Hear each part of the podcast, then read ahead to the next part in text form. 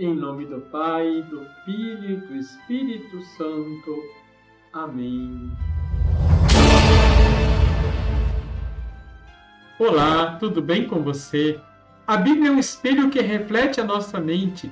Nela vemos nossa face interior. Das Escrituras aprendemos nossas belezas e deformidades espirituais. E ali também descobrimos o progresso que estamos fazendo e quão longe estamos da perfeição. São Gregório Magno, deixe seu like, se inscreva no nosso canal e compartilhe. Não custa nada e você evangeliza. Liturgia, Liturgia diária. diária. Celebramos São Gregório Magno. Ele nasceu em Roma no ano 540. Filho de uma família romana pertencente à nobreza. Seu pai, Gordiano, havia sido senador e prefeito e era muito ligado à igreja. Sua mãe, Silvia, de uma família estável financeiramente. Gregório, como a maioria dos jovens da nobreza da época, recebeu uma excelente educação e tinha uma cultura que possibilitou sua entrada no serviço público. Tornou-se um funcionário do governo e cresceu muito rapidamente na hierarquia, tornando-se exemplo do pai, prefeito de Roma, assumindo assim o posto mais alto na carreira civil com apenas 32 anos de idade. Após cinco anos no cargo, ele renunciou. Fundou seis mosteiros em sua propriedade na Sicília e se tornou monge beneditino em sua própria casa em Roma.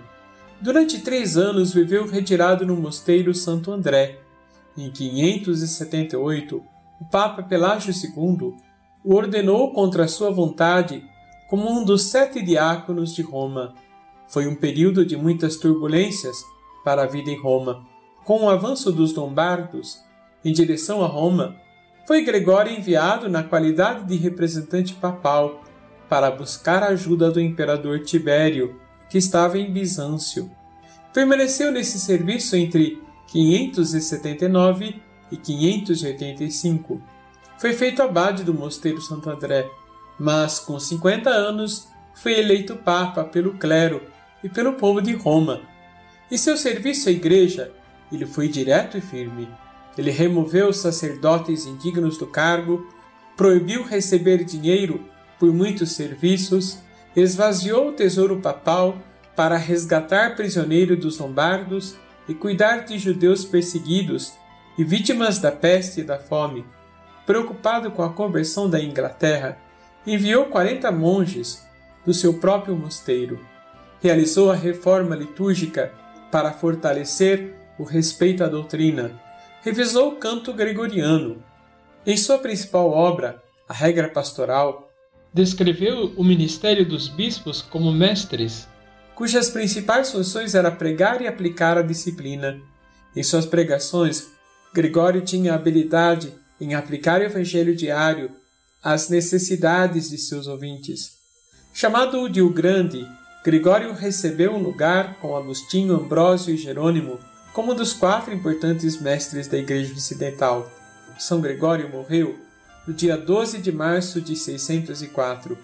Seus restos mortais encontram-se atualmente na capela de Clemente V, perto da entrada da sacristia moderna. Sua canonização aconteceu logo depois de sua morte, quando foi aclamado Santo Súbito, Santo Já em italiano.